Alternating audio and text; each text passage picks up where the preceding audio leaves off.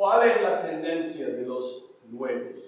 La tendencia es la misma tendencia que hubo en la vida de, de, de Saulo. Porque él dice verso 20 de capítulo 9, enseguida, ¿qué hacía enseguida? Enseguida predicaba a Cristo en las sinagogas diciendo que este era el Hijo de Dios. Por lo cual nosotros queremos que ustedes que son más nuevos, que sepan, bienvenidos. No hay ningún problema si quieren compartir su fe. Pero en la práctica lleva mucho tiempo para llegar a conocernos, para obtener esa capacidad de poder confiarles una, un lugar dentro de lo que es la comunidad cristiana. Sí lo podemos admitir, pero lo que queremos ver es que a ustedes sirviendo al Señor fielmente durante un periodo cosa que nos va a traer cada vez más confianza en tu nueva vida. ¿Cuál es la tendencia? Yo quiero pertenecer ahora. Yo quiero llegar a dónde? Yo quiero llegar a la cúpula. Mira, en el trabajo, en tres años ya estoy arriba. Pero en la iglesia, la iglesia no me permite ni siquiera ser miembro después de tanto ¿Por qué? Porque lo que vemos aquí es que durante tres años Saulo ni siquiera ganó la confianza de la iglesia en Jerusalén. Pero después de toda esa historia, de poner tanto de, mirad, miradme realmente a mí, pudieron recién confiarle la entrada y salida liberadamente pudieron, dice el verso 29, permitirle hablar denodadamente en no, acerca de Jesús, pero en nombre de la iglesia de Jerusalén. No lo encerraron. No dijeron, no, no, no, quédate aquí adentro. No queremos que vos causes disturbios en la calle. Más bien dijeron, vemos la mano de Dios sobre tu vida. Adelante. Tengan cuidado con estas ideas equivocadas humanas, de que si yo soy nuevo creyente, ellos me deben de admitir y al admitirme, no tan solo admitirme adentro, sino de darme el lujo de llegar al liderazgo. El liderazgo es algo que se gana con el paso del tiempo, con la confianza de los demás hermanos. En nuestra congregación se vota, se vota cada líder entre los hermanos están nominados por los mismos hermanos. Y de esta forma nosotros llegamos a tener los puestos cubiertos de liderazgo donde pueden después involucrar a muchos interesados. Ahora retomamos verso 29 y hablaba denodadamente del nombre del Señor y disputaba con los griegos. Acompáñenme por favor capítulo 6, versos 8 a 10 capítulo 6, versos 8 a 10. Dice capítulo 6, para hacerles acordar, y Esteban, lleno de gracia, de poder, hacía grandes prodigios y señales entre el pueblo. Entonces se levantaron unos de la sinagoga llamada de los libertos y de los, los de Sirene, de Alejandría, de Cilicia y de Asia disputando con Esteban, pero no podían resistir a la sabiduría y al espíritu con que hablaban. Esta sinagoga representa en Jerusalén a los judíos de nacionalidad gentil. Judíos de nacionalidad gentil. ¿Saben ustedes de dónde es Saulo? Él es de la ciudad de Tarso. Lo dice en nuestro texto de hoy. Él es de la ciudad de Tarso. ¿Sabe en qué región está Tarso? Está en la región de, miren la lista aquí en verso 9 del capítulo 6. Él es de la región de Cilicia. Saulo es un judío de país griego. Y es por eso cuando él, lleva a Esteban a apedrearlo, que hay un joven ahí presente a lo cual le dejan sus ropas para poder tener más movimiento, más rango de movimiento al tirarle piedras a la cabeza de Esteban. Y él consentía la muerte de Esteban, dice. ¿Por qué estuvo presente? Porque él pertenecía a esta sinagoga que está dada para los judíos de países gentiles, griegos. ¿Está bien? Volvemos a ver. Verso 20. Y hablaba, hablando de Saulo, hablaba denodadamente en el nombre del Señor y disputaba con los quienes? Griegos. No está hablando con gentiles, está hablando con judíos que tienen nacionalidad. ¿De dónde? De los gentiles, de los griegos, de las provincias griegas. ¿Sabe dónde está Saulo? Él está ocupando el lugar que Esteban había dejado. Él volvió al mismo recinto donde Esteban fue agarrado y llevado delante del concilio para después ser apedreado. Está parado en medio de ellos y ¿sabe qué está haciendo? Verso 29 dice, hablaba en el nombre de Jesús. Ahora, yo les pregunto, ¿por qué entonces que después de 15 días quisieron matar a Saulo en Jerusalén? ¿Sabe por qué? Porque él no fue exponiendo la palabra como si fuese un predicador en la calle. Él volvió al lugar donde el pecado había originado contra los creyentes, que produjo al final una gran persecución. Y después de estudiar esa persecución, llegamos a la conclusión que nuestro Dios soberano dijo: Si no me van a ser fiel en testificar en Judea y Samaria, ¿sabe qué? Los voy a echar de mi ciudad santa. Mandó persecución. Lo dice capítulo 8, Llegamos ahora todo el círculo se completa. ¿Y quién está allí testificando ahora ah, en esta sinagoga de los libertinos? Sino sabe. ¿Cuánto tiempo ha pasado? No sabemos con exactitud, pero sabemos por lo menos tres años y algo del tiempo entre la persecución de Esteban y la persecución de Saulo a las iglesias, donde él asolaba a la iglesia y no sabemos si esto fue un periodo de algunos pocos años o muchos años, pero aquí está, ahora parado donde estuvo, parado Esteban diciendo exactamente la misma cosa que decía Esteban. Y yo les pregunto, ¿qué ejemplo es para nuestra vida? Cuando nuestros parientes nos dicen, yo no quiero saber nada, salí de aquí, no vuelvas más. Y años después nos encontramos nuevamente parados delante de ellos. ¿Qué vamos a decir? No, ya me dijo que no puedo hablar más Cristo, así. ¿Cómo?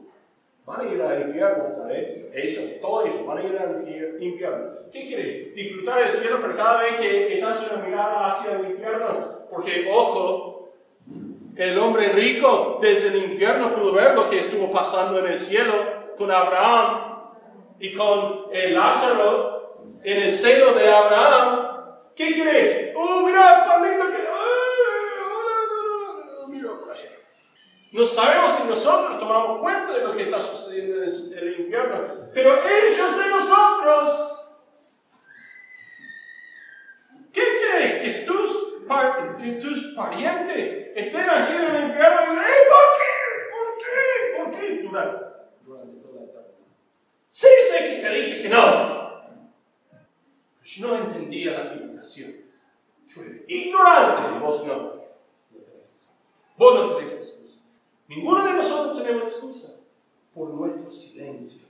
Pero ojo, ojo, no, no es el ejemplo del apóstol Pablo. Saulo, en los principios de su ministerio, ¿sabe qué él dice? Yo conozco un lugar donde tiene que ser predicado Jesucristo.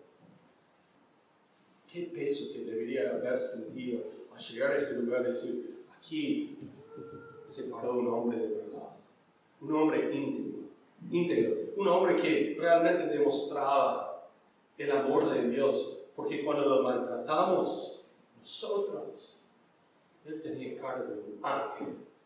No éramos dignos de su presencia. Y mira cómo Él llegó a nosotros para predicarnos. Y cuando lo maltratamos, en vez de huirse y preservarse la vida, nosotros, nosotros lo agarramos a escondidas y lo llevamos delante de las autoridades y después lo matamos. Sí voy a ir ahí. Sí voy a testificar. No me importa cualquiera que sean las consecuencias. Ahí voy. Ahí es donde tengo que estar. Miren verso 30 y 31. Última del 29, pero estos procuraban matarle. ¡Oh, qué gran sorpresa! Los que habían matado a Esteban ahora dicen, solo tiene que morir. Pobrecito. Cuando supieron esto los hermanos, le llevaron hasta Cesarea y le enviaron a Tarso. ¡Otra vez! los discípulos de Jesucristo interviniendo en la vida de Saulo. Pequeñas acciones que tienen implicancias para futuras generaciones de Jesús. De Jerusalén a Cesarea es más o menos un día caminando. No está cerca. Jerusalén está en las montañas, en el centro de Israel. Cesarea eso es Cesarea Marítima, está sobre el mar, era capital de la región de Judea en los tiempos de Jesús. Jerusalén era capital religioso de los judíos, capital romano era la ciudad de Cesarea. Por eso que más adelante Pablo va a ser llevado preso desde Jerusalén a Cesarea para dar testimonio delante de, del procónsul entonces, estando allí, está sobre el mar, muy lindo, le ponen en un barquito va por la costa hacia Tarso, hacia Tarso. Muy probable. No dice si fue por tierra o por mar, pero llevarlo a Cesarea tienen tan solo este, un propósito, y es subir a un barco y ir por la costa. Llevaron hasta Cesarea, le enviaron a Tarso pequeñas decisiones. Yo le acompaño. Hermano, anda. No es el momento. Más bien en capítulo 22 Hechos, y, si quieren anotarlo, no hay tiempo para mirarlo. Hechos 22, 17 a 18, Pablo mismo dice, yo estando en trance en el templo, Dios me dijo, sal de aquí Dios le habló. Le dijo nuevamente en visión, no te quedes, no te quedes. Pudo haber aparecido a Esteban para salvarle la vida de la misma manera, ¿sí o no? ¿Cuántos dicen que sí? Levanta la mano si decís que sí. Si decís que no, levanta la mano. Si estás indeciso, levanta la mano. ¿Por qué que a Esteban, un hombre justo, piadoso, él tiene que morir. Pero a Saulo, perseguidor de Cristo, que ahora está convertido, él tiene que sobrevivir. ¿Por qué? ¿Por qué? ¿Por qué? ¿Por qué? Porque nuestras vidas están en manos de nuestro buen Dios. ¿Sabe qué decía Esteban mientras que le apedrearon? Porque supuestamente hay que llevar a quien va a ser apedreado a un precipicio de por lo menos unos 3 metros aproximadamente. Y hay que empujarlo para que se cayera sobre la nuca y, y ya, ya está. Eso es un apedramiento. Pero cuando se cae, deben venir dos testigos con una piedra bastante grande y echarlo sobre el cuerpo para decir, bueno, ya, está. Pero cuando cayó, no murió, como lo sabemos, porque él de rodillas dice, Señor, no pongas a este pecado a su cuenta. ¿Está bien? Porque sobrevivió la caída, sobrevivió la primera piedra y está ahí. ¡Qué tremendo! ¿Qué dice este? Ah. Ah. a mi Señor a la diestra, mi Padre en el cielo. Veo a mi Señor a la diestra de mi Padre que está en el cielo. ¿Sabe qué? Aun cuando nos matan, tan solo nos hacen graduar de esta vida a lo que es el reino que Dios tiene para nosotros en gloria. ¿Por qué tanto miedo de testificar de Cristo?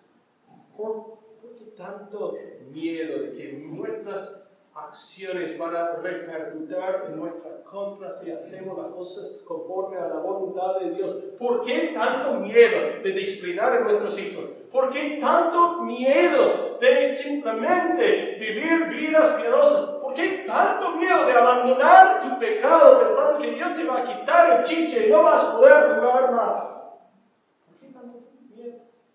Cuando los ejemplos bíblicos son de que Dios tiene control de todo. Y porque Él tiene control de todo, podemos confiarle hasta nuestras vidas. Y si nos, nos matan, vamos a estar en presencia del Señor. Sí, pero no me gusta el dolor. A mí tampoco. No estoy sugiriendo que ninguno de ustedes vaya corriendo por entre los autos diciendo, ya Cristo te ama, Cristo te ama. El panamericano no es, no esto. Eso es desearle la muerte. Eso sí está mal. Pero testificar de Cristo, aun si vienen leones en tu contra, rabiosos, hambrientes, Dios puede protegerte.